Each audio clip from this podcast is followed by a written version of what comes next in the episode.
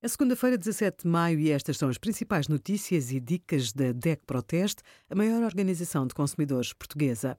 Hoje, em DEC.proteste.pt, sugerimos: Certificado Verde Digital permite circulação segura na União Europeia, como descodificar a nota de liquidação do IRS e a garrafeira DEC Proteste com descontos em vinhos e cervejas artesanais.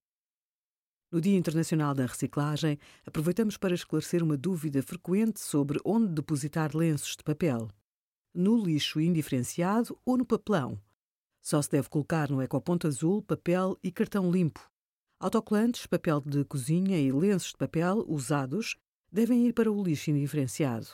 As substâncias que se encontram nestes papéis sujos, sobretudo quando têm cola ou gorduras, não facilitam a tarefa na altura da reciclagem. Uma caixa de cartão de pizza, desde que não se encontre muito suja de gordura, nem com restos de comida, também pode ser colocada no papelão. Obrigada por acompanhar a DECO Proteste a contribuir para consumidores mais informados, participativos e exigentes.